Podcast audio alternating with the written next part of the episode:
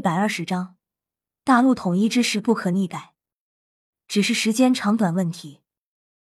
武魂殿，随着教皇比比东的一番吩咐下令，斗罗殿的一干长老纷纷暗中行动起来。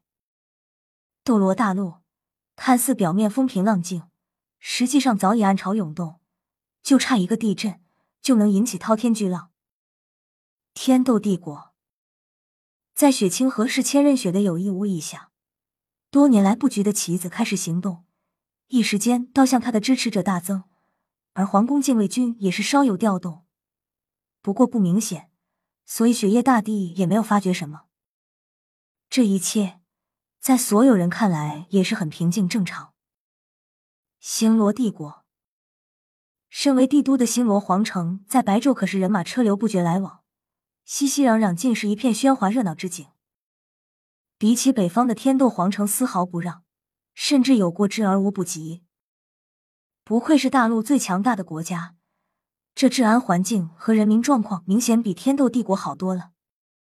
在一条人来人往的街道上，身披黑色衣袍、面戴漆黑面具的唐潇一边观看，一边内心感慨道：“如果要说大陆上有那个国家单凭军事实力可以一统大陆的话，那么毫无疑问，这个国家必然是星罗帝国。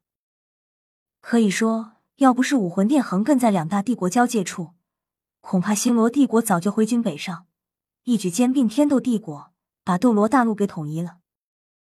所以说，虽然两大帝国时常有边境摩擦战争，但那都是在可控制范围之内，属于小打小闹的那种。因为星罗帝国实行的制度类似于地球古华夏的中央集权制和皇帝独尊，所以在星罗帝国。皇权至上，而武魂殿在星罗帝国的分店也是少之又少，连天斗帝国的四大附属王国的任何一国的分店都比星罗帝国要多。可以说，星罗帝国是对抗武魂殿最硬气的国家了。如果不是顾忌武魂殿占有魂师界百分之六十至百分之七十的魂师，以及拥有的封号斗罗数量远超过两大帝国的总和，恐怕星罗帝国和天斗帝国。早就联手覆灭武魂殿了。实际上也是。未来五年后，如果斗罗大陆历史车轮的轨迹大致不变，那么两大帝国最终也会走向联合，一起精诚合作，共同抵御武魂帝国武魂殿的进攻。但是在唐萧前世记忆中，尽管五年后两大帝国在唐三的领导下一起覆灭了武魂殿，可大陆依然纷争不止。战乱不休，甚至还新生了一个斗灵帝国，在大陆东部形成三足鼎立之势。直到唐三成神五千年后，西边隔海的那片大陆，也就是日月大陆和斗罗大陆开始了碰撞，两片大陆接壤在一起，整合成了一片偌大的斗罗大陆。但日月大陆在没有碰撞之前就被日月帝国统一了。而他们初来乍到，想的不是如何在斗罗大陆扎根下来，而是考虑如何统一斗罗大陆。在日月帝国强大的军事实力和科技实力魂导器双重碾压下，身为斗罗大陆本土最强大、最有实力的史莱克学院，带领三大帝国走向联盟，率领斗罗大陆六十几位封号斗罗和日月帝国展开大战。因为日月帝国高端战力的封号斗罗远远不如斗罗大陆。尽管能用魂导器科技来弥补一下，但还是战败了。于是和斗罗大陆展开和谈，因为再打下去也是两败俱伤，所以日月帝国开始在大陆西部扎根下来，无时无刻不想着统一大陆。而在史莱克学院的压制和领导下，使得日月帝国不敢有所行动，但大陆势力也基本被洗牌了。所谓大陆七大宗门隐世不出。而唐三建立的唐门由盛转衰，直到彻底没落。然后在五千年后，也就是唐三成神一万年后，大陆局势再次发生动荡。日月帝国蓄力发展五千年，发动了一场由魂导器主导的兼并战争。毫无疑问，在临兵斗罗霍雨浩的领导下，再次碾碎了日月帝国的野心。而再在霍雨浩成神后。大陆势力发生了动荡。两大帝国在经历日月帝国两次魂导器的摩擦下，也是开始真正的大力发展魂导器。于是乎，开始了航海时代。这也让两大帝国发现了海外大陆。而日月帝国皇室崩溃后，组成所谓的联邦政府，开始了第三次兼并战争，实现大陆统一。而两大帝国自从发现海外大陆后，开始积极移民海外大陆。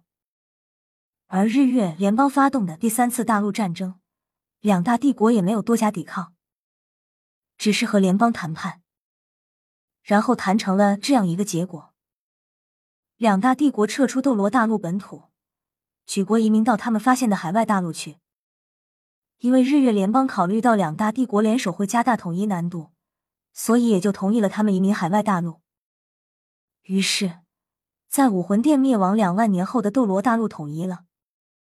让唐潇感到好笑的是，武魂殿一心一意想要统一大陆的愿望，居然让后来外来的日月联邦实现了。